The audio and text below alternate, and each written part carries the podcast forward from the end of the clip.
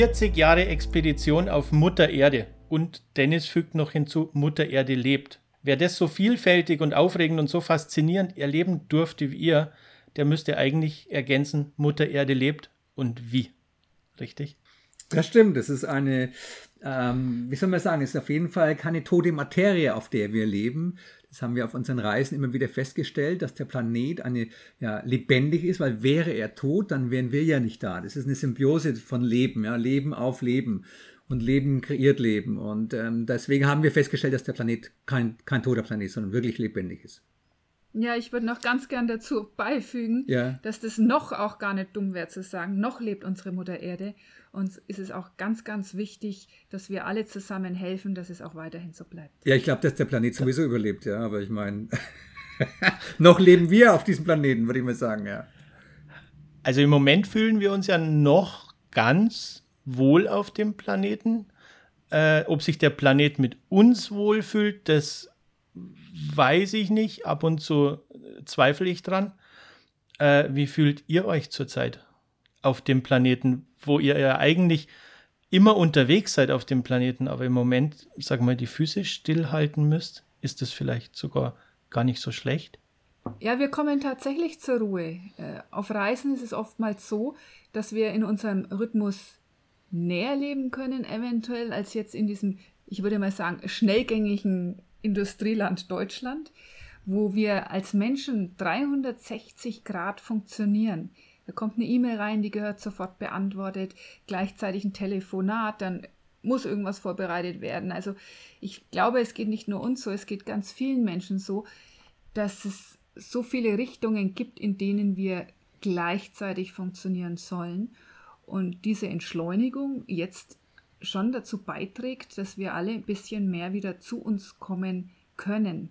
Ich spreche jetzt nicht von denen, die jetzt aktuell total gefordert sind, und helfen in den, in den Gesundheitsberufen, so will ich es mal nennen, die da unter Hochdruck arbeiten, sondern von denen, die zu Hause bleiben und ihre Zeit anders einteilen können, als sie es sonst tun würden. Und da möchte ich auch dazu sagen, dass die, wir machen das ja jetzt schon sehr lange, also wir sind ja aufgebrochen 1991 auf diese Reise und das hat sich dann zum Lebensprojekt entwickelt und immer wenn wir nach Deutschland gekommen sind, dann war hier schon also Stress angesagt. Klar, weil wir natürlich uns um, um die Sponsoren kümmern müssen, um Messen, um Vorträge, äh, letztendlich Finanzierung und alles, was dazugehört, äh, um diesen Lebensstil überhaupt leben zu können. Und das war dann immer, wenn wir da sind, also wahnsinnig schnell. Wir, wir, wir, wir Schnellzug. Und, und diesmal, jetzt, leider Gottes, musste so eine, so eine Krise passieren, ja, ist das alles plötzlich so, so ruhig. Ja, es ist plötzlich hast du wieder Zeit zum Nachdenken. Es sind keine, keine vielleicht keine 14 Stunden, 14 Stunden vorm Laptop, sondern einfach einmal äh, arbeiten wir normaler Mensch und dann einmal in den Garten rausgehen. Wir haben einen Garten, das ist natürlich klasse, das sind wir auch privilegierter wir wissen auch, dass das, äh, dass das ein Privileg ist, jetzt, gerade in der jetzigen Zeit. Aber für mich ist es so, dass ich viel ruhiger sein kann und äh, viel relaxer sein kann. Und das empfinde ich als Segen. Und eigentlich sollte das immer so sein. Aber immer ist es ja schnell und stressig. Leider. Also erkennt man auch eigentlich, dass dieses Multitasking und, und immer in Aktionismus sein gar nicht sein muss, immer. Ja. Also das ist das, was ich jetzt in, in der Zeit so erlebe, dass man denkt ja immer, man muss ganz viele Bälle in der Luft halten, um sich lebendig zu fühlen, ja. Ja, also wir, Tanja und ich haben ja schon viele, viele Jahre in Wüsten gelebt, also wirklich Jahre. Ja, wir waren vier Jahre in Australien, haben Australien von Süd nach Nord, von der Westküste bis zur Ostküste mit Kamelen durchquert und waren da teilweise für viele Monate absolut isoliert. Also keinen Kontakt zur Außenwelt. Das war auch die Zeit vor Smartphone. Wir hatten ein Satellitentelefon, wo wir also Interviews gegeben haben, einmal in der Woche zu irgendwelchen Sendern auf der Welt. Aber das war es auch, ja. Und das war für mich die schönste, intensivste Zeit äh, meines Lebens mit, weil wir da wirklich gelebt haben, im Jetzt und im Augenblick. Und dieses Leben in Europa oder das Leben in Industrienationen bedeutet ja immer, wie du schon sagst, also mit Bällen jonglieren, aber nicht nur mit zwei, vier, sondern wie Tanja auch gerade gesagt hat, mit drei, in 360 Grad, also irre, das ist ja irre. Dann kommt da App und da was Neues und dann musste ich eine neue Kamera einarbeiten, in einen neuen Computer einarbeiten und alle zwei, drei Jahre oder alle halbe Jahr gibt es ein neues Handy und was für eine kranke, abgefahren kranke Welt wir mittlerweile kreiert haben, wo keiner mehr, keiner mehr frei sein kann. Weil wir alle abhängig sind von, diesen, von diesem Wahnsinnsdruck und von dieser Wahnsinnsgeschwindigkeit. Also das ist sicherlich ungesund und ich möchte da nie mehr hin. Also wenn jetzt diese, dieses, diese C-Krise da mal vorbei ist, hoffentlich, ja, dann möchte ich auf keinen Fall mehr dahin, wo ich war vorher, weil das war teilweise selbst für einen Abenteurer nicht schön. Ja, und da, deswegen mhm. hoffe ich, dass da äh, eine massive Chance drin steckt für uns alle. Und ich hoffe, dass wir, dass ein Teil der Menschheit sie auch wahrnimmt. Und, und viel vielleicht auch verstanden und gelernt hat davon, ja. Hoffe ich, ähm, ja. ja. Schauen wir mal. Ähm, wenn wir jetzt mal nach vorne blicken und mal schauen, dass die Pandemie dann irgendwann mal vorbei ist oder zumindest, ich sag mal, irgendwo im Griff ist, ähm, wird sich das Reisen, was meint ihr, wird sich das Reisen in, in entlegene Winkel der Erde verändern? Weil man ja, also jetzt ich als nicht Langzeitreisender würde sagen, jetzt in den letzten Winkel der Erde zu gehen, wo jetzt kein Krankenhaus in der Nähe ist, ja, ähm, und ich habe aber trotzdem noch diese Pandemie irgendwie als Damoklesschwert da äh, macht man das dann trotzdem? Wird sich vielleicht dieses äh, Fernreisen irgendwie verändern? Was, was denkt ihr? Oder jetzt erst recht woanders hin? Naja, erst das Recht würde ich nicht sagen. Also wir wählen ja unser, Exp also das Expeditionsleben in dem Stil kann man sich vielleicht vorstellen wie ein 8000er als Erstbesteigung. Das sind schon teilweise riskante äh, Unternehmungen und bei der Vorbereitung achten wir sehr darauf, dass äh, wir es eben so vorbereiten, dass, dass da in der Vorbereitung keine Fehler macht. Äh, kann, dass wir keine Fehler machen, weil der kleinste Fehler kann, kann sich letztendlich äh, sehr negativ auf ein Leben auswirken. Und ähm, deswegen, wir wissen nicht, was jetzt da passiert und äh, wir wollen natürlich wieder los, gar keine Frage. Fühlen uns hier in Deutschland natürlich auch wohl, aber klar, es ist unser Lebensprojekt, unterwegs zu sein, als Botschafter von Mutter Erde ähm, eben Energien zu sammeln und, und Geschichten zu sammeln und mit den Menschen zu leben. Und äh, wird sich herausstellen, ob die Grenzen wieder so aufmachen, wie sie mal auf waren. Wobei ich sagen muss, dass die Länder oder dass diese sogenannte Freiheit ja sehr eingeschränkt war. Ähm, schon durch Grenzen und durch, ähm, durch, also was, ähm, durch die Bestimmungen, die, die immer wieder passieren. Ja, also bei den Grenzübergängen und mhm. was darfst du mitnehmen und wie lange, wie lange darfst du bleiben und so weiter. Und äh, wenn das jetzt noch enger wird, als es vorher war, dann äh, verlieren wir ein großes Stück an Freiheit. Weil du sagst, die Grenzübertritte und ihr habt ja den Hund mit dabei? Immer? Den Ayachi, ja. Und es ist ja schon ein Riesenakt, wenn ich mit einem Hund irgendwo, ich sag mal, nach Mallorca oder irgendwo hinfliege. Ja? Wie ist jetzt das, wenn ich da mit dem E-Bike irgendwo äh, äh, ankomme an der Grenze und sage, ich möchte jetzt mit dem Hund darüber? Ist das schwieriger? Ja, so und so. Also würden wir jetzt mit dem Flugzeug zum Beispiel irgendwo einreisen, da sind die oft total hart mit den Bestimmungen. Und manchmal war es jetzt so bei den asiatischen Grenzen, da haben die sich überhaupt nicht dafür interessiert, dass da ein Hund drin saß in dem Anhänger. Also nicht, ja. nicht bei allen Ländern, aber jetzt gerade in Thailand hat sich da keiner drüber interessiert, aber in China natürlich schon, ja. Ja, in China gibt es Quarantäne. Auch Kambodscha war kein Problem, Vietnam war keins, aber über den Flug wäre es eine Herausforderung. Ja. Aber so ist es unterschiedlich. Es gibt. Aber du hast trotzdem so eine Quarantänezeit, wenn es blöd läuft, wo du sagst, jetzt, jetzt müssen wir mal drei Wochen können wir nicht weiter, weil der Hund in Quarantäne ist. Ja, äh, die asiatischen Länder in, so, in dem Fall nicht, außer in China. Und da sind wir dem Himmel sei Dank oder den Schutzengeln sei Dank ohne Quarantäne sehr positiv durchgekommen. Aber die Überlegung war, dass wir tatsächlich einen Monat an der Grenze verbringen unser Zelt neben, der, neben dem Hundezwinger aufstellen. Gott. Wir lassen ja unseren Ayachi nicht alleine. Ja, klar. Ja, und jetzt mit Hund zu reisen, jetzt auch mal noch ergänzen, ja, das ist schon eine, äh, eine Herausforderung. Es ist ja eh schon eine Herausforderung, mit zwei Bikes unterwegs zu sein, mit der ganzen Ausrüstung, die man da braucht, Kamera, Stativ, Laptop, das ganze, das ganze Zeugs, um überhaupt eine Dokumentation machen zu können. Und jetzt so einen Hund dabei zu haben, mein Gott, das ist, das ist irre, ja, äh, weil eben das zusätzliche Bestimmungen gibt. Und, mhm. aber man kann alles lösen. Also die größten Herausforderungen kann man lösen, wenn man Zeit hat und sich darum kümmert. Ähm, aber es ist manchmal auch, erscheint es hier viel schwerer, als es dann in der Wirklichkeit ist. Ja, habe jetzt vor kurzem gerade mit einem, mit einem Freund gesprochen in Kambodscha, weil wir da so Hiobsbotschaften gehört haben, was macht jetzt da die äh, C-Krise in Kambodscha und, ähm, und um Gottes Willen, die sperren die Leute ein und dann habe ich mit ihm telefoniert und der hat gesagt, Dennis, alles relaxed bei uns, ja, also alles gut. Also das heißt also, wenn du dort bist, dann schaut es wiederum ganz anders aus, als, als wir hier manchmal die Panik machen. Okay, also wenig Panik machen, sondern einfach mal machen, tun und sich dann überraschen lassen, positiv. Wie gesagt, vorbereiten ist wichtig. Du kannst nicht blauäugig genau. irgendwo reinmarschieren, weil dann, dann setzen sie sich fest, nehmen es den Hund weg oder was auch immer oder dein Fahrrad. Also wir bereiten es schon dementsprechend vor. Aber es gibt immer in allen Bereichen, egal was wir Menschen machen, einen sogenannten Weg der Mitte.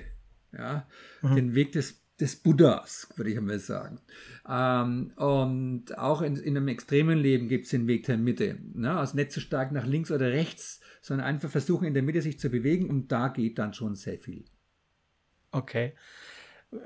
Ihr seid ja jetzt mit dem E-Bike unterwegs gewesen und wollt ja hoffentlich auch jetzt dann demnächst wieder rauf auf den Sattel. Ja. Wird das die Zukunft sein, mit E-Bike unterwegs zu sein oder wird es weiterhin äh, viele Motorrad-, Auto-, Fernreisen geben? Was ist so die Tendenz jetzt unter euch extrem Reisenden? Also ich oder wir für unseren Teil sehen da jetzt schon eine Entwicklung und ich, ja, ich bin dankbar, dass diese Entwicklung hoffentlich stattfindet. Und zwar bezieht sich das auch dann in den Bereich Bloggen. Es ist ja unheimlich schick in Anführungszeichen. Ich finde es überhaupt nicht schick, äh, unter einigen zu schreiben, ich bin heute in, in dem Land, morgen im nächsten Land. Also dieses Sahnetottenreisen, wie ich es nenne, wo es dann nur mhm. über die Hotspots geht, über die Sehenswürdigkeiten, wo es das beste Essen gibt und was man am besten noch für Produkt verkauft, damit man dabei auch noch Geld verdient. Also mhm. ich finde das ganz schlimm und ich spreche da, denke ich, auch für den Dennis mit. Ich wünsche mir, dass die Menschen wieder anders reisen, nachhaltig reisen, mit Sinn reisen, wieder die Länder für sich entdecken, die Menschen, die Begegnungen, die Gefühle, dass die Menschen immer an einem Tisch sitzen, junge Leute irgendwo, jetzt, gut, wir kommen jetzt frisch aus Asien, die haben von mir aus einen Ausflug gemacht in einen Regenwald und was machen sie? Sitzen zu viert oder zu fünft am Tisch und jeder sitzt am Handy und teilt seine schönsten Bilder mit dem Rest der Welt, anstelle dass diese Youngsters, das sind halt dann oftmals junge Menschen, aber auch Mittelalter, so wie wir ja, ne? äh, miteinander sprechen. Ja, ja. Mit den Menschen in dem Land sprechen. Ja, sich untereinander sprechen, dass ja. dieser Austausch wieder mehr stattfindet. Das ist ja, da hat sich sehr viel entwickelt, Philipp, in der, in der Zeit jetzt mit, mit den neuen Medien jetzt in den letzten 15 Jahren. Also wir reisen ja schon vor mhm. dieser Zeit, ja. Und das war, da war eben mehr Qualität, weil du dann wirklich zu 100% in dem Land warst und nicht mit irgendeinem Teil deines Gedankens äh, in so einem bescheuerten Blog. Ich muss dazu sagen, wir bloggen natürlich auch. Das ist ein Teil unseres Lebens, versuchen es nicht vernünftig zu machen. Mit und, Sinn, mit, mit Inhalt. Mit, ja, genau, also daran arbeiten wir. Also das ist zumindest unsere Intention. Ja. Ähm, aber das hat sich eben massiv verändert und es ist auch nicht mehr zeitgemäß, auch wenn es so erscheint, dass die Leute im Dauernd irgendwo hinchatten, wie Tanja sagt. Und, auf die Schnelle dauernd dahin fliegen, äh, weil es ja so schick ist. Und einen CO2-Fußabdruck äh, machen, der so ein Albtraum ist, ja. Aber jetzt nochmal auf die eingängliche Frage von dir, ähm, ob wir jetzt halt weiter mit dem E-Bike fahren oder, oder irgendwelche anderen Expeditionen machen. Ich fand es immer besonders toll, mit Kamele unterwegs zu sein oder mit dem Elefanten oder jetzt mit der 3000 Kilometer mit den Pferden durch die Mongolei.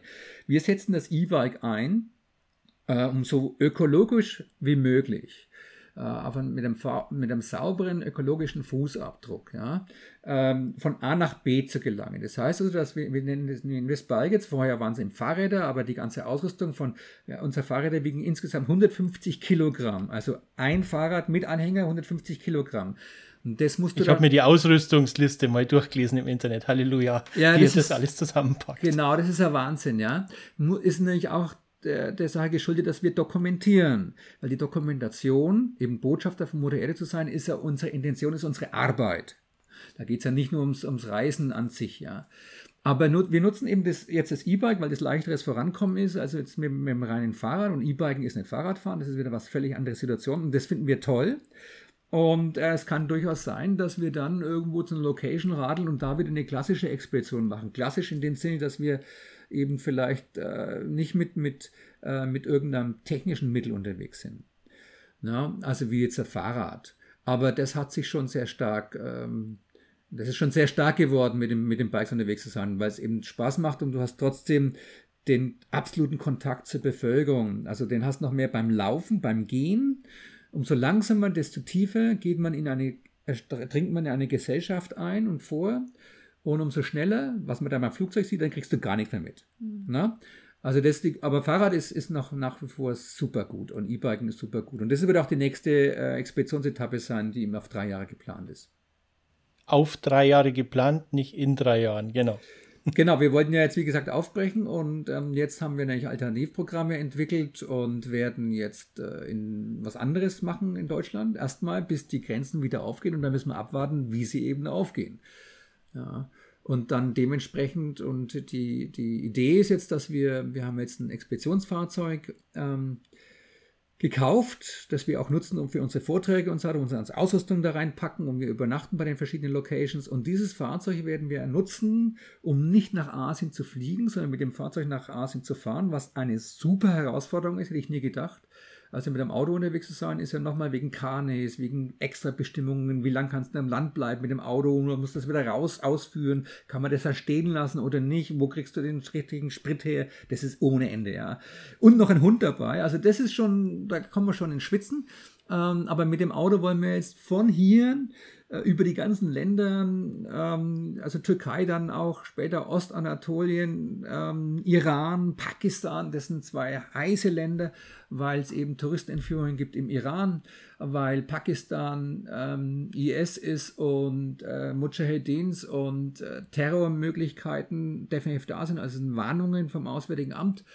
Ähm, und ja, das ist natürlich mit so einem Auto da durchzufahren, ist eine heiße Nummer. Kann gut gehen, kann auch schief gehen. Und trotzdem haben wir auch schon viele gute Erfahrungen in diesen Ländern gemacht. Das stimmt. Wir sind durch Pakistan gereist, ja. Ja, ja, wir, wir waren ja, das schon erlebt. Wir waren ja in Pakistan, und, genau. Äh, Iran, das ist unbeschreiblich gastfreundlich gewesen. Das stimmt. Also wollen wir uns da gedanklich an das Positiv orientieren, ja. Und das ist das, was wir eingangs gesagt haben. Natürlich mit Kopf arbeiten, aber auch mit dem Herzen und dem Vertrauen, dass es viel, viel mehr gute Erlebnisse und gute Menschen da draußen gibt als andersrum. Stimmt.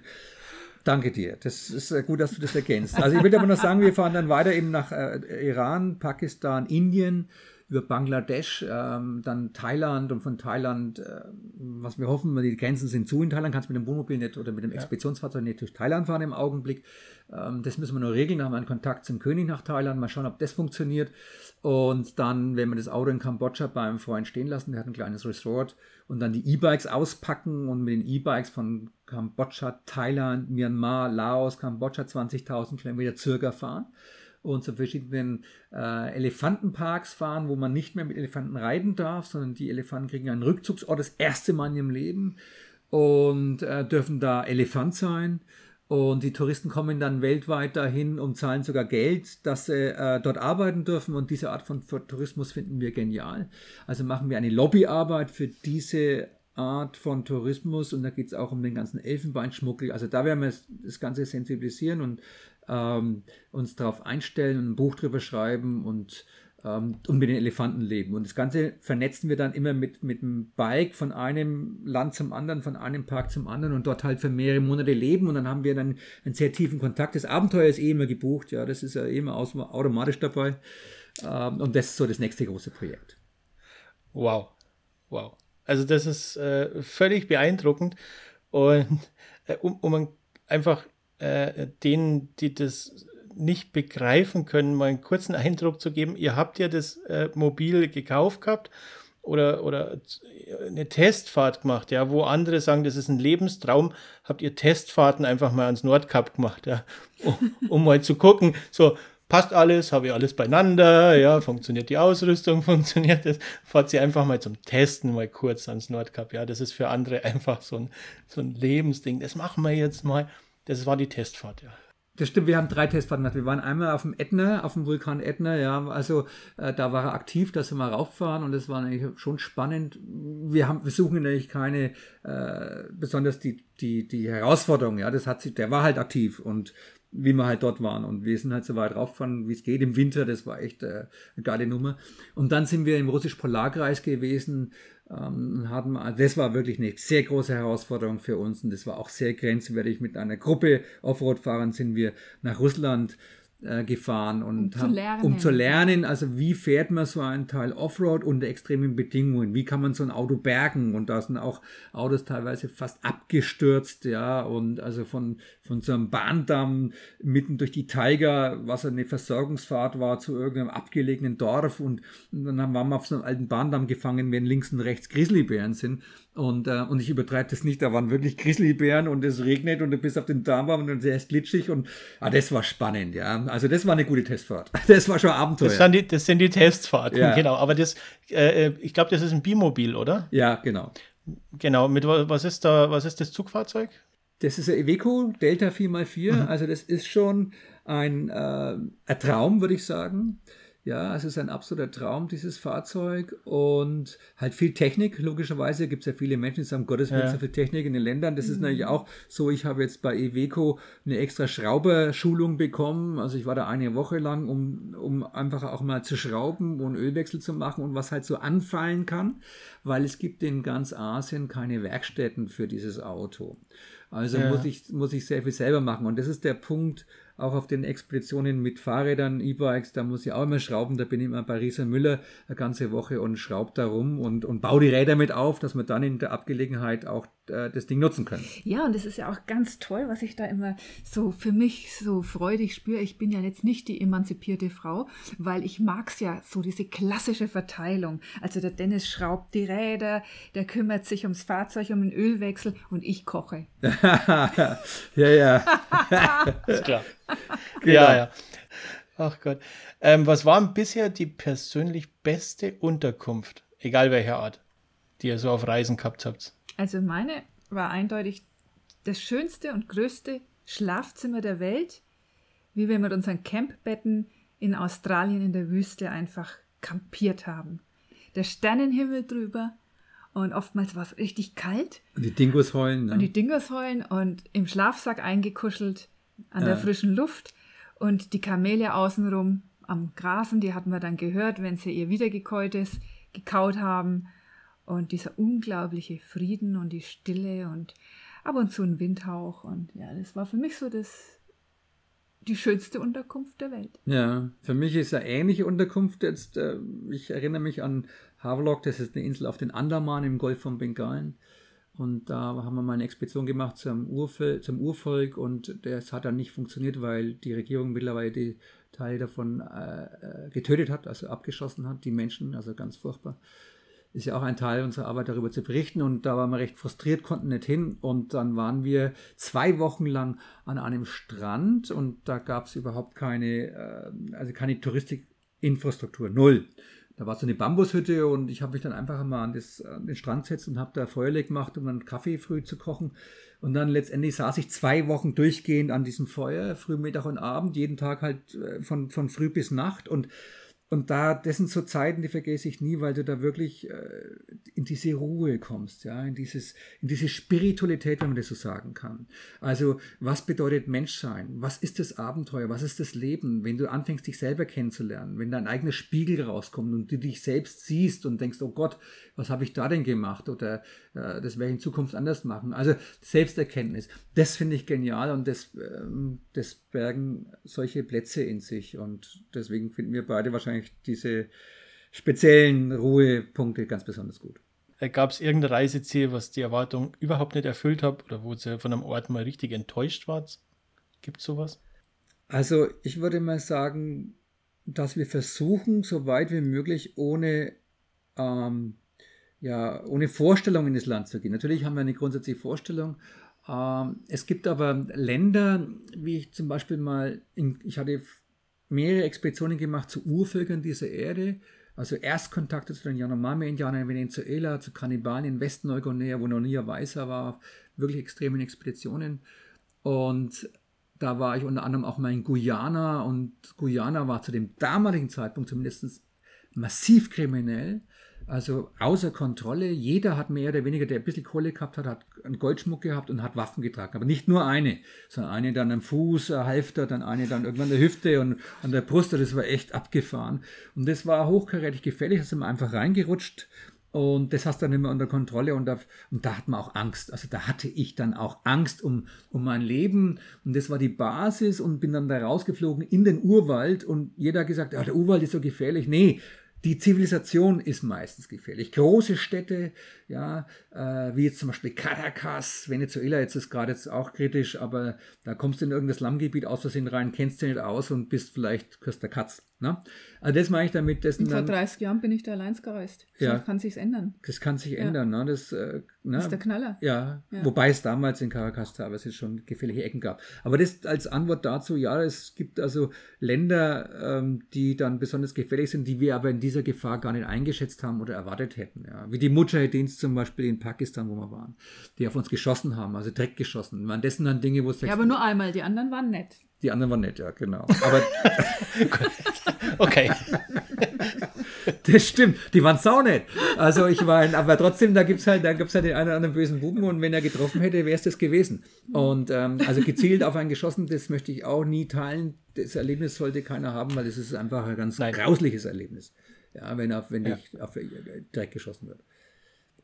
Aber das gibt nicht solche Sachen. Wow. Okay wenn man, wenn man das alles hört, ja, wenn, wo ihr überall unterwegs wart und so weiter, dann sagt man, boah, ihr seid total frei. Ja, so. Ihr, ihr könnt machen, was ihr wollt, ihr könnt einfach wieder ins Auto steigen und losfahren, ja. ja. Äh, jetzt denke ich aber noch gleichzeitig an Sponsorensuche. Du hast gesagt, Blog schreiben, Vorträge erstellen, ja. Das ist ja das, wo, wo, wo andere dann häufig vergessen, dass man ja damit äh, nicht nur seinen Lebenstraum erfüllt, sondern auch seinen Lebensunterhalt bestreitet, ja. Ja. Und äh, natürlich seid ihr irgendwann mal losgezogen am Anfang und, und äh, seid mit dem Motorrad nach Indien, ja, und habt dann irgendwann gemerkt, ups, jetzt sind wir schon ganz schön lange unterwegs und haben aber erstmal Indien gesehen, ja. Ähm, aber irgendwann kommst du ja hin und sagst, jetzt möchte ich das länger machen und möchte mir das auch gönnen zu reisen, aber ich brauche Sponsoren, brauche das, das, das. Engt sich da die Freiheit ein bisschen ein oder ist das einfach, hält sich das die Waage, dass ich deshalb benötige, die Mittel, um zu reisen? Das kann man sicherlich nicht mit einer einzigen Antwort beantworten. Das ist ein sehr komplexes Thema. Mhm. Also erstens mal ist die wirkliche Freiheit, die trägst du in deinem Herzen.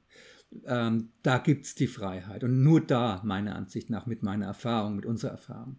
Das heißt, da hast du irgendwo einen Druck, einen Zwang, ein Problem und meinst, du gehst jetzt nach Hawaii oder in irgendeinen Urwald, dann nimmst du dein Problem mit.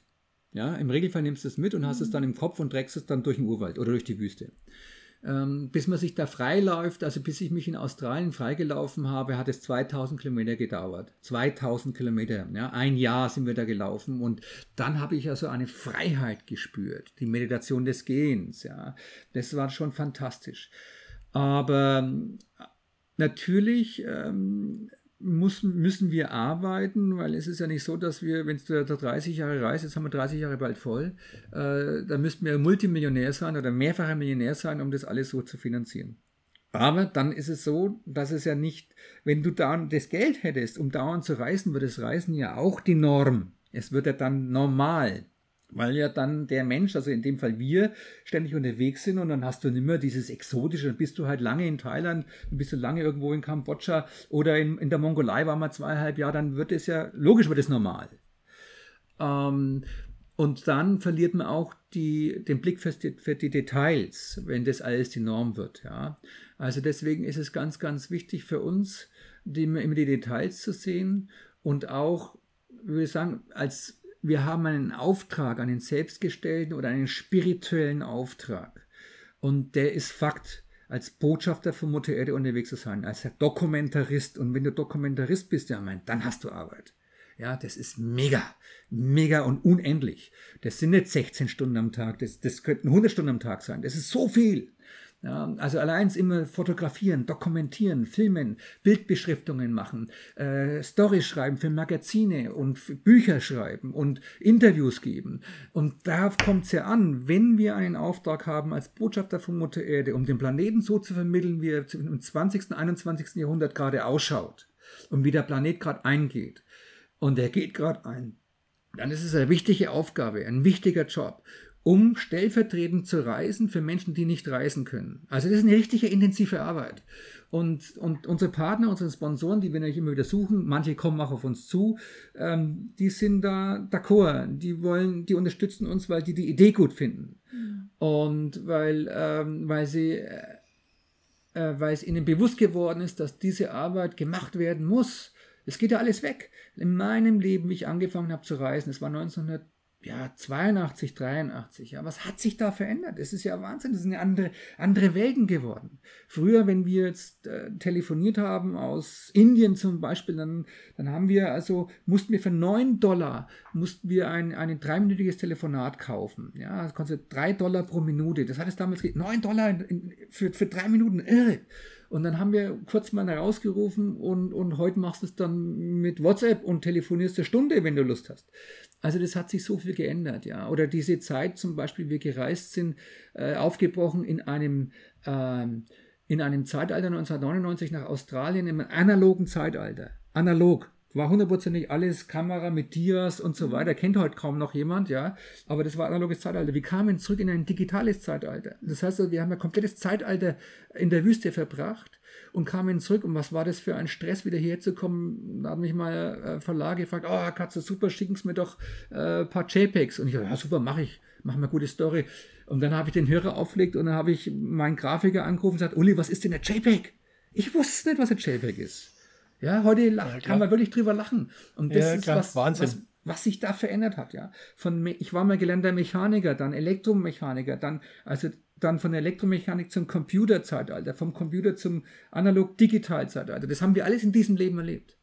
Und das ist natürlich wichtig, das festzuhalten, weil es ja, das ist ja weg, das, das weiß ja keiner mehr. Fragt man heute einen Jugendlichen äh, über Telefonzelle in Indien um nach Deutschland zu telefonieren, dann muss eine Stunde warten, bis das Telefon freigegeben ist, ja, dass du Verbindung hast. Alles, alles weg, ja. Und dann ist am anderen Ende die Mama oder so. Ja. Und die ist so verblüfft, dass sie auf einmal nach drei Monaten was hört, dass sie gar nichts sagen kann in dem Moment. Genau, dann gatzt sie drei, dann gatzt sie drei Minuten lang rum und, und so. Wir und drei die, Minuten lang und dann ist die Zeit vorbei.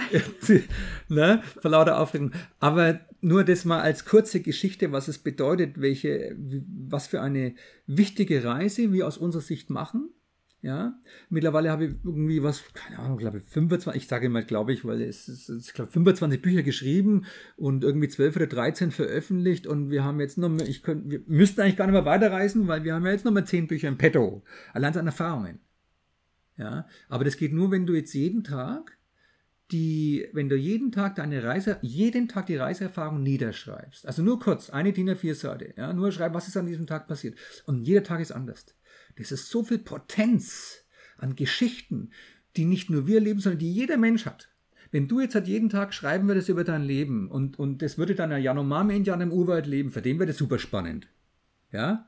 Wenn wir es den, Wahrscheinlich, aber nur für den, ja. Wenn man es denen vermitteln könnte. Naja, so, so ist es nicht. Deswegen, wenn wir jetzt halt hier über unser Leben schreiben in Deutschland, dann ist es viele Leute sagen, äh, aber wenn du dann plötzlich, keine Ahnung, mit dem Esel durch Japan äh, reitest, dann sagen die, wow, abgefahren. Ja, es ist allein schon äh, für, für die heutige Generation schwierig, weil du sagst, nur eine DIN A4-Seite schreiben. Ja, wenn wir alle in Twitter und Instagram Posts denken, ja. dann sind es keine DIN A4-Seiten, sondern das sind so eigentlich nicht einmal mehr Sätze, das sind ja nur noch Hashtags, ja, also ja. Hashtag irgendwas, ja. ja. Ähm, also eine DIN A4-Seite schreiben ist schon äh, großes Tennis mittlerweile, dass Gell das jemand hinkriegt. Ja, genau. Und und meine Bücher haben so 400 Seiten teilweise, ja. Also das ist schon genau. irre. Und, äh, und interessanterweise gibt es da eine echt gute Leserschaft, die sagen, ich will dies, ich will nicht mehr dieses Kurze haben, ich will die Story lesen, ich will das Gefühl haben, ich will die Emotion haben. Und die hast du, wenn du jeden Tag schreibst, weil du steckst ja, wenn wir jetzt die Mongolei durchquert haben und wir hatten Temperaturen bis zu minus 50 Grad, das muss man sich mal reinziehen. Und dann sitzen wir im Zelt bei minus 30 Grad und ich, strecke, ich, ich tippe meinen Laptop dann die Erfahrungen, was bedeutet minus 30 Grad. Dann schreibt, dann sind die minus 30 Grad natürlich ganz andere Situationen, weil du, weil ich ja dann die gerade in dem Moment erlebe und, und schreibe, wie mir die Fingerkuppe jetzt am Mauspad äh, erfroren ist. Ja? Also definitiv Erfrierungen am Finger und solche Sachen. Brutal. Also echt brutal. Ja? Und, und das finde ich aber toll nach wie vor und das ist die Arbeit wert und die Arbeit macht Freude. Nach wie vor. Das ist eins der wichtigsten Dinge überhaupt.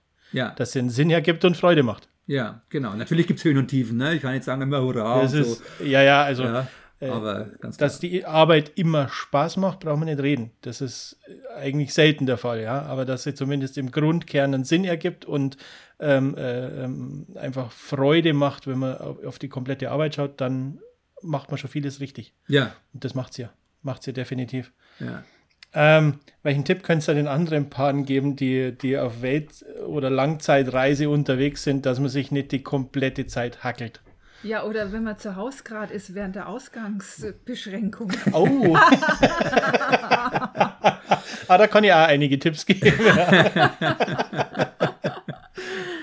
ich denke, ja. wirklich wichtig ist zu sprechen miteinander. Mhm.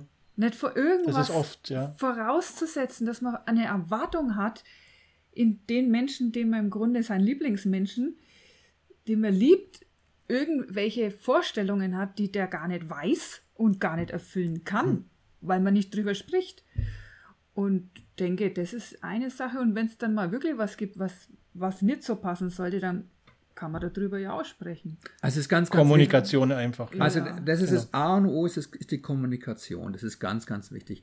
Und natürlich, wenn es ähm, viele Menschen kennen sich ja gar nicht selber. Ja, wie willst du deinen Partner kennen? Und wie willst du den kennenlernen, wenn du jetzt acht Stunden im Büro bist irgendwo oder in der Arbeit bist, kommst nach Hause, isst, gehst ins Bett und hast am Wochenende vielleicht einmal irgendwo einen, einen Trip oder was, ja. Gehst du mal zwei Wochen in Urlaub, aber äh, die wirklich, also sich kennenzulernen in dieser Lebensform ist ganz schwierig. Also es ist, ich würde sagen, die meisten Menschen kennen sich nicht. Wenn ich mal hochgreife, 90 Prozent. Du lernst dich dann kennen, wenn es eng wird. Ja, also was, wenn jetzt das Innere zum Teil nach außen kommt, dann kann es durchaus sein, dass der Charakter plötzlich sich ganz anders darstellt, als du den gekannt hast. Mhm. Dass du selber merkst, dass du plötzlich aggressiv wirst aufgrund irgendeiner dämlichen Situation, weil du jetzt gerade schwitzt oder sehr müde bist oder jetzt den Fuß verknackst hast und jetzt irgendwo in der Pampa bist und sagst, ey scheiße, ich will da raus, kannst aber gerade nicht raus. Mhm. Dann beweist sich nicht dann ähm, so eine Partnerschaft und deswegen ist es ist ein ganz, ganz wichtiger Tipp, jeder, der auf, auf Reisen gehen will, der soll soll auch da Tests, da wieder Testtrips machen erst einmal, um sich einigermaßen, genau, einigermaßen ein bisschen kennenzulernen. Und dann kann man einfach mit Situationen besser umgehen, weil man dann schon ein bisschen mhm. trainiert ist. Ja, das sind solche Sachen. Und auch ein ganz, ganz wichtiger Tipp aus unserer Sicht ist, dass man ähm, eine gewisse Gesprächs- oder Diskussionsqualität aufrechterhält und nicht anfängt, in die Schublade zu greifen und sich gegenseitig zu beleidigen, weil wenn das einmal mhm. passiert ist, ist der, ist der Käse gegessen, dann hast du es. Also im Endeffekt auch in Richtung GFK, äh, gewaltfreie Kommunikation. Unbedingt. Ein bisschen achtsame Kommunikation, nicht immer nur das in, in du bist schuld, sondern was löst es in mir aus, ja. ja. Genau. Und okay. Und ist sich erstmal, so wie du auch sagst, dann ist sich erstmal selber kennen, ja. Weil ja bevor ich den anderen kennenlernen oder, oder meine, ich kenne den anderen, äh, sollte ich erstmal gucken, dass ich mich selber kenne. Ja. Und das ist aber, okay. das ist eine große, Le das ist eine Lebensaufgabe. Ja, und ne? dann finde ja. ich es auch noch irgendwie so, nicht jemanden auch ändern zu wollen. Ja. Irgendwann hat man sich doch ja, einmal geht auch nicht. getroffen und verliebt und fand ganz viel an demjenigen toll. Ne? Mhm. und dann auf einmal fängt man an, denjenigen verändern zu wollen. Ja. Und das ist keine gute Idee. Nee. Nee, nee, das ist gar keine gute Idee. Man weil soll dann, einfach lassen. Dann biegt man den Menschen so hin für sich, ja. Aber man biegt ihn ja und hoffentlich nicht brechen dabei. Aber äh, was bringt es, wenn du verbogen bist? Was bringt es dann wirklich noch? Dann geht es eine Beziehung wirklich äh, in die Binsen eventuell. Nee, es gibt, es ist ganz wichtig, sich gegenseitig Freiheit zu lassen. Es ist auch ganz wichtig, sich gegenseitig zu vertrauen. Und Und, äh, und es ist auch ganz wichtig, mal beim Partner was zu, mitzumachen, wo man eigentlich gar keinen Bock dazu hat. Also angenommen, die Tanja würde jetzt auf einen Tanzkurs gehen, sagt Dennis, bitte, bitte geh halt mit. Und dann, dann würde ich da auch mitgehen, obwohl ich vielleicht gar keine Lust dazu habe. Und die Tanja sagt, Mensch, ich kann unbedingt mal so Ayurveda-Kur machen. Ich sage, naja, hm, Ayurveda-Kur, mein Gott, naja gut, aber ich gehe mal mit. Bin jetzt Ayurveda-Fan ja. geworden, ja. ähm, Super. Ja, und das sind so wichtige Sachen, wo man sich gegenseitig einmal... Oh ja, genau, Dennis sagt, gehen wir doch mal 7000 Kilometer zu Fuß durch Australien. Ich gehe doch mit. okay, ja, ja. das sind zwei, zwei Point Hausschuhe, ja. Genau. Okay. Ja, äh, klar, man muss sich mal auf was Neues einlassen. Ja. Stimmt schon. Ich hätte als nächste Frage gehabt, was ist das Geheimnis eurer Beziehung? Aber das hast du jetzt in Perfektion schon beantwortet eigentlich. So geheim ist es gar nicht. Ne? Ja, genau, das ist das. das ist es einfach. Und, und es ist natürlich schön, wenn, wenn beide an einem Strang ziehen, im Großen und Ganzen, also die Interessen gleich sind. Weil ähm, das ist natürlich dann nicht gut, wenn der eine Extremsportler ist und der andere ist ähm, mehr oder weniger Couch-Potato. Das wird nicht matchen auf Dauer. Ja, ähm, also da muss man sich dann schon Mühe geben und, und das weiß man aber relativ am Anfang einer Beziehung und denkt, na, solange du verliebt bist, dann ist es ja auch cool, aber dann mm, kommen die Differenzen durch die Unterschiedlichkeit und die dürfen nicht zu groß sein, weil es wird auf nicht auf 10, 20, 30 oder 50 Jahre funktionieren. Ja, okay, aber ihr habt ja nicht nur äh, euer, euer gemeinsames Hobby äh, Reisen jetzt, äh, sondern es hat ja auch noch jeder sein, seine eigene Leidenschaft, glaube ich. Tanja, du bist ja leidenschaftliche Malerin, das verbindet uns beide jetzt wieder. Mhm. Und da wäre gleich mal meine erste Frage: Nimmst du irgendwas Leinwandpinsel mit? Für mich schwierig. Ich habe es tatsächlich also, vernachlässigt die letzten Jahre. Aber Entschuldigung, ja, du wolltest noch was ansetzen. Warum schwierig für dich? Ähm, ja, schwierig von, von der Idee her, weil wenn ich mir die ganze Packliste anschaue bei euch, ja, was ihr alles so auf dem E-Bike oder so mitnehmt, ja, und dann noch Pinsel, Leinwand, ja, äh, Acrylfarbenflaschen, dann sagt der Dennis irgendwann Stopp. Das, das können wir alles gar nicht da schleppen, ja. Also ich hatte tatsächlich in Australien Acrylfarben dabei. Da konnten wir uns das durchaus leisten, etwas mitzunehmen. Weil sie Kamille getragen haben. Und, aber eben in einem gewissen Maß, wo, wo man sagt, okay, das mhm. ist vertretbar. Und da habe ich Bilder gemalt. Das, das, hängt sogar hier bei uns zu Hause. Also es ist auch hm, Toll. richtige Erinnerung, ein Bestandteil. Mhm. Und was ich in Australien auch gemacht habe, äh, das ist jetzt nicht malen, das könnte man fast schon als Basteln bezeichnen, aber das, dazu ist es zu tiefgründig vom Energetischen für mich. Wir haben tatsächlich, ich habe Sand mitgenommen von Camps, wo wir länger waren als eine Nacht, also alles über zwei mhm. Nächte, und habe diese Camps auf Leinwand mit Ponal, Leim und Tapetenkleister aufgebracht und habe praktisch die komplette Durchquerung in drei großen Leinwänden niedergelegt, was unsere 7000 Kilometer Fußmarsch war auf dieser Doppelkontinentdurchquerung. Mit dem also, Sand dann jeweils von den Camps. Von. Süd nach Nord und von West nach Ost. Und man sieht auch diese Verfärbung des verschiedenen Sands, weil ich habe es ja nicht mit Farbe gemacht, sondern manchmal ist es tatsächlich ockerfarben, dann ist es Weinrot, dann ist es braun, dann habe ich da mal einen verrosteten Nagel noch drin gefunden oder irgendwas getrocknetes am Pflanzen. Und das spiegelt für mich bis heute, wenn ich es mir ansehe, diesen Herzschlag von unserer Mutter Erde wieder. Mhm. Das war jetzt eine, eine, lange Antwort, was, was, was das Malen angeht. Ich denke auch über das, das Künstlerische. Und ansonsten muss ich trotzdem sagen, es ist ein bisschen zu kurz gekommen in den letzten Jahren. Okay. Aber. Nee, was das am Fahrrad kannst du nicht, wie ja. sagt, ne? Der Philipp sagt, das du kannst du die, das Equipment nicht alles mitnehmen. Und da so, eine, so ein Reiseleben bedeutet auch Einschränkungen. Und äh, also ich würde sagen, nicht grundsätzlich Entbehrungen, aber du musst nicht, äh, du hast deine Familie nicht äh, da, du hast anderes Essen, teilweise schmeckt es dann auch nicht und vielleicht Krankheiten, die man da hat und natürlich kann man nicht allem Hobbys frönen, weil wie willst du es denn mitnehmen, ja. Aber es ähm, geht weiter. Es gab auch zu der Zeit, wo wir gereist sind, keine E-Books. Man konnte überhaupt keine Bücher mitnehmen als vielleicht einen Reiseführer. Ja.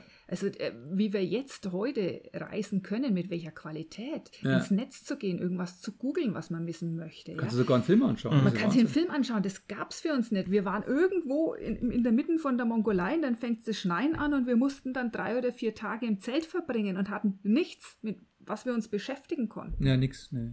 Außer halt, ich schreibe halt man- dann immer, wie gesagt, es wurde uns ja nie langweilig, weil diese Art von Dokumentation so intensiv ist und äh, Lines, weißt du, wir machen also, wenn wir unterwegs sind, ist der Schnitt 100 Bilder am Tag. Ja? Also bei Bewegung. 100 Bilder am Tag, Okay. das ist der Schnitt. Und mit der heutigen Kameratechnik und weil wir jetzt auch als Fotografen schon lange fotografieren, fotogra- fotografieren wir keine 100, 100 blöde Bilder, sondern das sind dann schon sinnvoll, sinnvolle Bilder, ja. Und äh, die muss, der, muss ich dann abends immer beschriften. Und äh, das ist schon mal, ja, da bin ich beschäftigt, da kann es gar nicht lang genug sein. Und, und, und mittlerweile ist es so, durch die Dokumentation, dass wir, wenn wir einen Tag unterwegs sind, also einen Tag uns bewegen von A nach B, bedeutet es, bedeutet es für uns, drei bis vier Tage irgendwo zu sitzen, um den einen Tag zu dokumentieren. Also eine Story zu schreiben über den Vietnamkrieg zum Beispiel. Ja, das ist echt in, intens. Das ist wirklich äh, mega Nummer und das machst du nicht in einem Tag. Da muss man recherchieren und, und die Bilder dazu packen und und und. Also das ist schon toll. Ja, und äh, intensiv. Zeitintensiv. Du willst ja abliefern. Ja, ich Das möchte. ist ja, das ist ja ein anderes Arbeiten, ja. Weil Das du, du machst, ja. erlebst was und möchtest es dann teilen. Da ist es nicht, dass die Deadline da ist in sechs Wochen.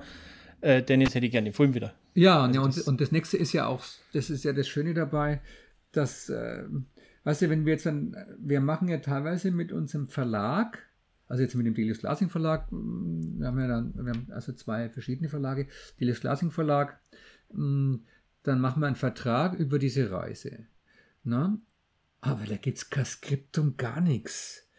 Das ist so, dass wir uns gegenseitig kennen und wissen ganz genau, das Skript entsteht automatisch. Da brauchst du nicht vorher irgendwas entwerfen und äh, Storybook machen und sagen, Mann, jetzt, äh, ja, jetzt habe ich da, jetzt, das machen wir nach Plan. Das ist für mich totaler Quatsch.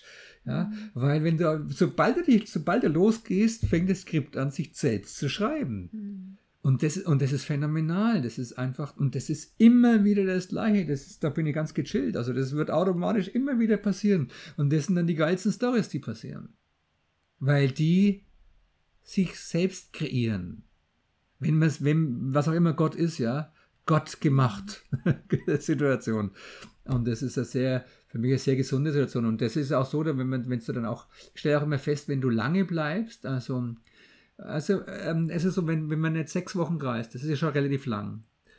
Ähm, aber du hast in sechs Wochen kaum eine Möglichkeit, in eine Gesellschaftsstruktur einzusteigen. Also in die Tiefe, wie willst du in die Tiefe gehen? Wie willst du einen Freund kennenlernen in sechs Wochen? Da muss schon was passieren. Selbst beim Vierteljahr ist es noch sehr knapp.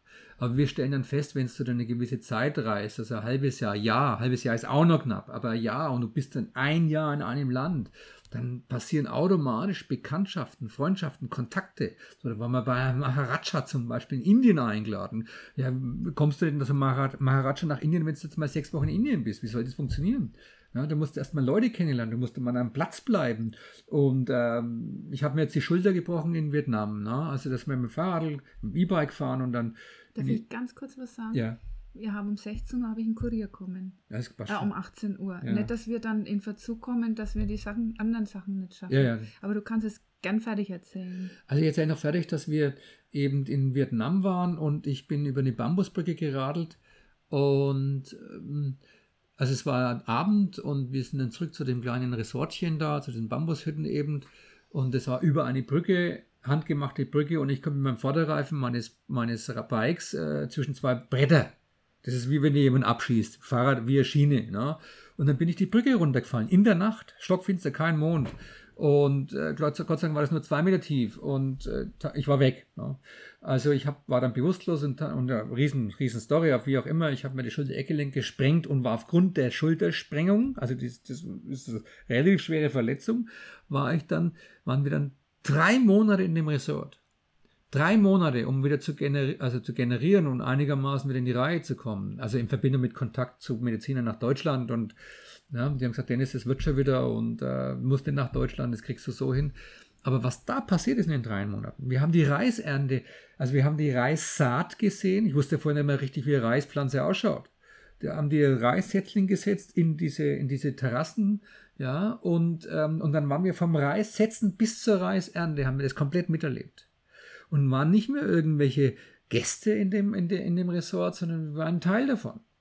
Der Manager wurde der Freund von uns. Da kam plötzlich dann der Finanzminister von, von Vietnam, von Nord- und Südvietnam und hat das Resort gekauft, während wir dort waren. Der wurde Bekannter von uns und waren dann von dem Vietnam Finanzminister eingeladen. Was für eine abgefahrene geile Story ist das, ja? Und äh, so hat sich das dann ergeben durch den Unfall, durch die Zeit, ja? Ein Vierteljahr in so einem kleinen Resort zu bleiben. Ja? Also das war im Nachhinein eine sehr wertvolle Zeit, eine sehr tolle Zeit. Das als, als, als Geschichte mal, was, was passiert, wenn du lange reist. Ja.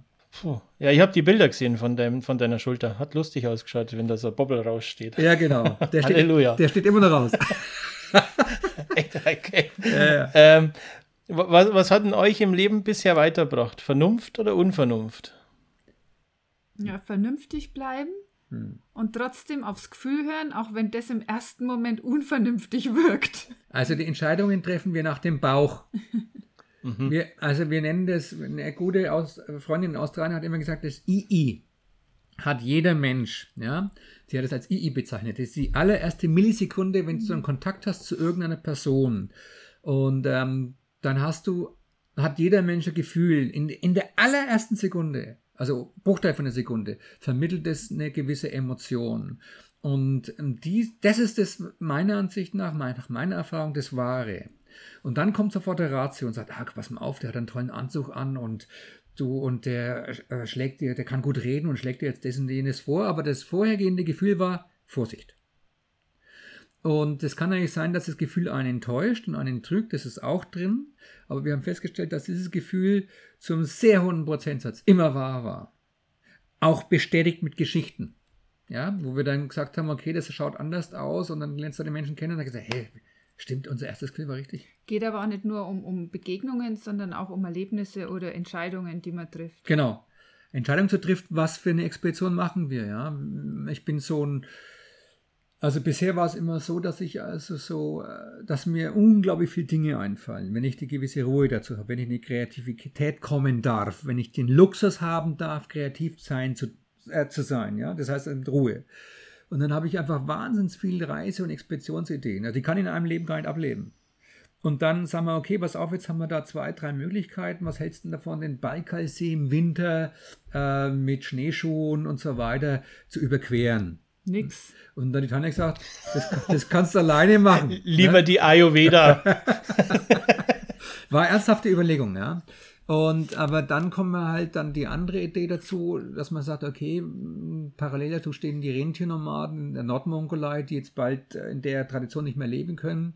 Und, äh, und dann wägen wir das zusammen ab, Tanja und ich. Mhm. Und äh, entsche entscheiden auch zusammen die Ideen. Okay. Aber die, die, die Inspiration für die Idee hast eher du, die Entscheidungen miteinander. Im Regelfall hatte, hatte ich bisher immer die Inspiration oder die Ideen, ja, das waren immer entwickelte Ideen, die waren immer abgefahren und einfach so irre, dass viele Leute den Kopf geschüttelt haben. Und dann hat er immer mitgezogen. Und aber die letzte Expeditionsidee, die ist hauptsächlich mitkreiert von Tanja. Also die aktuelle, jetzt okay. mit, dem, mit, dem, Fahrzeug dahin zu fahren, mit den, mit den, Elefanten. Das ist dann eine, Sache, die haben wir definitiv zusammen entwickelt. Und da hat die Tanja auch sehr viele ähm, Dinge reingebracht, die ich anfänglich abgelehnt habe, ähm, weil ich das anders haben wollte und dann festgestellt habe, Tanja hat recht. Also das ist äh, viel vernünftiger, das so zu machen. Und da ist es ein Geben und Nehmen und in einer Harmonie entstanden über das ist, es muss sich entwickeln, wie, wie ein Haus sich entwickelt. Architekt plant ein Haus, ja, hast erstmal einen Plan und so ist erstmal die Idee da und dann entwickelt sich auch so eine Expeditionsidee. Ja. Und bis die dann rund ist. Also wo wir sagen, okay, das Konzept das ist stimmig und das machen wir jetzt, das finden wir geil. Ja, auch dass der Hund dabei ist, das war ursprünglich nicht so geplant. Das war deine Idee, definitiv. Nee, ja. es war dem Hund seine Idee. Ja, stimmt, es war ein Hund seine Idee. Der muss immer dabei sein? Naja, er hat sich irgendwann einfallen lassen, er will mit und seitdem will er immer dabei sein. Ah, okay. naja, das war halt so, weißt du, wenn, wenn du so einen Hund hast und äh, wir hatten den Hund dann, dachten nämlich, dass Tanjas Eltern den Hund nehmen und der wurde größer und größer In der Zwischenzeit waren meine Eltern sind sehr krank geworden und plötzlich hat man einen Hund. Ja. Mhm. Und es war nicht so, äh, dass wir unseren Hund, äh, wir haben mögen ja Tiere, aber dass wir plötzlich einen Hund haben und sagen, jetzt gehen wir mit dem Hund aufreisen. Das ist irre.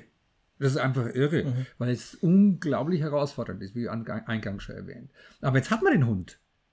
Und dann hat er gesagt, wenn ihr jetzt schon einen Hund habt, hat die Tanja gesagt, äh, hat er zu ihr erzählt, dann äh, nehmt mich doch mit. Ja, wo sollte man den Hund denn hingeben? Und so hat der Hund, und das ist auch wieder interessant, durch diesen Hund haben wir einen Türöffner. Ja, du hast einen großen weißen Schäferhund in China auf der chinesischen Mauer, du musst da mal reinziehen, was da passiert, was wie die Chinesen, die haut ja um. Das ist ja wie, als würde der Alien, weil die gibt's, solche Hunde gibt es dort nicht, als würde ein Alien da landen. Und dann bist du noch mit Fahrrädern unterwegs, mit roten Satteltaschen, Anhänger und einem weißen Hund. Es hat Straßenblockaden gegeben. Aber es war nicht geplant, es, war nicht geplant. passiert. Und das ist das Bauchgefühl Super. teilweise in, entwickelt und sagen heute, probier mal aus. Und mittlerweile, so wir radeln ja sehr viel hochwertige Ausrüstung. Ja? Also das ist richtig, richtig, richtig teuer, richtig wertvoll. Jetzt gehen wir in ein Hotelzimmer, äh, lässt er mal dann dein ganzes Material da, deine zwei äh, Spiegelreflexkameras plus äh, Smartphones, zwei Laptops und was auch immer. Ja, und das sind hochwertige Laptops, das sind Outdoor-Laptops, Rugged Books, da kostet eine 3.000, 4.000 Euro und gehst auf den Markt und gehst essen. Na, da fühlst du dich nicht wohl. Hotelzimmer in Asien, ne? Jetzt ist aber der Hund da drin, der verdient mittlerweile sein Geld. Der macht seinen Job und passt auf. also Super. hat sich ganz, ganz toll entwickelt, ja. Und deswegen ist er jetzt einfach ein Teammember geworden. Okay. Tanja, welche Eigenschaft macht dich am Dennis komplett wahnsinnig? Also komplett wahnsinnig macht mir eigentlich gar nichts, weil sonst könnten wir nicht miteinander sein. Naja, es gibt. Ich ja. sage mal zu ihm, ey, mach, kannst du den Fernseher leiser machen oder so, weil er, ah, ja, er hat okay, grundsätzlich gut. gern den Fernseher lauter, als ich ihn jetzt hätte, aber das ist ja keine schlimme Sache. Also ihr habt ja ganz normale Problemchen, die sonst auch jeder hat. Ja, also das ist natürlich nichts Dramatisches, weil, wie Tanja schon sagt, wäre es, also, also wenn dir was tierisch auf den Senkel geht, hast du schon ein Problem. Dann gehört es, ja, ja. dann, dann gehört es besprochen, weil das entwickelt sich ja weiter, das Ding. Ne? Und und, und wie gesagt, also die Kleinigkeiten, so Kleinigkeiten können sich ja auch entwickeln. Ich habe dann Sachen gehört, die Leute streiten sich und lassen sich scheiden wegen der Zahnbürste, äh, die, die halt darum. Gut, aber die lassen ne? sich nicht wegen der Zahnbürste dann scheiden, genau. sondern das ist dann das i-Tüpfelchen im Endeffekt. Aber durch das, dass ihr so lang äh, auf Reisen wart und kommuniziert miteinander, äh, sprecht es eh immer gleich an, wenn irgendwas ist. Ja, ja, im Regelfall schon. Also haben wir damit jetzt, würde ich sagen, kein Problem. Der Fernseher wird leiser gemacht, wenn es ich sage. Das kannst du vergessen. Super. Ja. Ich stehe halt, ich stehe auf, ich stehe halt auf, auf eine gute Mucke, ne? also auf, auf gute Musik und du brauchst eine gewisse Lautstärke für eine gute Musik. Und äh, stand schon immer auf gute Musik und, und, und die Tanja möchte es lieber leiser haben und ich möchte dann, hey, das muss ein wenig rumsen. Und ähm, solche Sachen zum Beispiel. Das aber Pille Das wäre meine Frage noch gewesen. Äh, nehmt ihr Musik mit auf Reisen? Also ich hatte auf früheren Reisen immer Musik dabei. Da gab es noch die klassischen Walkmans mit Kassetten und so und einen kleinen Lautsprecher. Das Bundle zurücktreten ah, mit dem Bleistift. Genau, das war echt klasse. Ein bisschen Reggae-Musik hören in irgendeiner Hütte und chillen, na, das fand ich schon klasse. äh, mittlerweile ähm, gibt es ja dann äh, Netflix und was auch immer und, und du kannst ja mit Bluetooth dann da an dein Smartphone anschließen. Das werden wir diesmal dabei haben, ja. Das erste Mal. Das erste Mal, weil wir bisher das nicht hatten. Das erste Mal erst? Das erste ja. Mal, okay. Ja. Wir haben uns da nie so hineingearbeitet -uh. gehabt in sowas. Ja, aber das werden wir diesmal auf jeden Fall haben. Wir haben viele Reisen getroffen, die es hatten und es war ein guter Sound ja, und, und, und klasse. Das werden wir auf jeden Fall machen. Und wir haben jetzt unseren E-Book-Reader dabei und haben dann Stories und äh, das hat natürlich Gutes und Schlechtes, weil das Archaische dann wegbricht. Ja, du bist, mhm. du hast immer mehr äh, Zivilisationsgadgets dabei. Ja, mhm. und die führen dich weg von dem augenblicklichen Sein, vom augenblicklichen Ist-Zustand, von dem, dass jetzt da gerade ein exotischer Vogel vorbeifliegt und irgendwie äh, besonders zwitschert oder wenn, wenn, wenn der Urwald aufwacht, ja. Oh, was für das für fantastische Geräusche, so ein Urwald, so einen erwachenden Urwald zu erleben. Also das ist für mich das Schönste mit an Geräuschkulisse. Ist ja wie Autobahn, so laut, ja, bloß halt mit, mit Vögeln und allem möglichen und Affen, die brüllen. da dann eine Mucke anzumachen, wäre nicht ein Verbrechen. Ne? Aber wenn du dann abends, Ja. ja. ja, dann, das hat schon seinen Sinn. Also wir, wir, Okay. wir gehen ja mit der Zeit und auch als Abenteurer musst du immer ähm, so schon moderne Dinge dabei haben, also Apps, Kameras, da muss man up to date bleiben, weil sonst bist hinten dran und wenn du hinten dran bist, bist draußen, bist aus der Gesellschaft Ja. draußen. Und ähm, das wollen wir natürlich nicht. Wir wollen ja ein Teil der Gesellschaft sein. Ihr beiden, jetzt sind wir fast am Ende. Ganz kurz habe ich noch eine Entweder-Oder-Runde zum Schluss, wenn ihr Lust habt. Und, und einen kurzen Satz dazu. Buch oder Hörbuch? Beides. Es ist Beides. entweder oder gefragt. Dann nimm du das Buch und ich das Hörbuch. Ja, genau, dann können wir es uns teilen. So machen wir. Bestimmung oder Zufall? Es gibt keine Zufälle, es ist Bestimmung. Ja, stimme ich zu. Samstage oder Sonntage? Für uns gibt es keinen Samstag, Sonntag. Für uns ist jeder Tag, äh, jeder Tag ist äh, Sonntag. Oder, Wobei die oder, Sonntage stiller sind. Die Sonntage sind stiller, stimmt, weil, Son Energetisch ruhiger. weil da keiner anruft und so. Also dann eher Sonntage vom Gefühl her. Lieben oder geliebt werden? Lieben. Und dann wird man geliebt. Und wenn nicht, dann ist auch okay. Ja, ja, das gehört zusammen. Am besten sich selber. Das, das gehört, das ergänzt sich, ja, das gehört zusammen. Schön. Ihr beiden, wir sind am Ende angelangt. Äh, ihr seid auf Facebook zu finden. Ihr seid auf Instagram unter äh, Tanja Dennis Katzer. Ja. Mit Ad davor, ja, bei Instagram immer. Und Dennis mit einem Und äh, www, genau, und www.dennis-katzer.de seid ihr auch noch auf der Homepage zu finden. Da ist auch die komplette Packliste für jedes Vehikel mit drin. Total spannend zu sehen, mal, was ihr so alles mitnehmt auf Reisen. Ähm, da ist der Blog und das Tagebuch auch mit drin. Ja, Kann ich jedem nur empfehlen. Ein paar tausend Bilder sind da drauf. Genau, die Bilder auch. Ja, ich denke mal, das ist eine von den, also von der Website, wir haben ja da sehr früh angefangen, ja schon 1998, 99. Und so vom Umfang her, von dem, was der, der Content, der drinsteckt, ist es sicherlich einer der umfangreichsten Abenteuer-Webseiten der Welt. Das ist mega, das Ding. Ja, also mega, da kann man wirklich Monate lesen. Habe ich gemerkt, habe nur mal angefangen.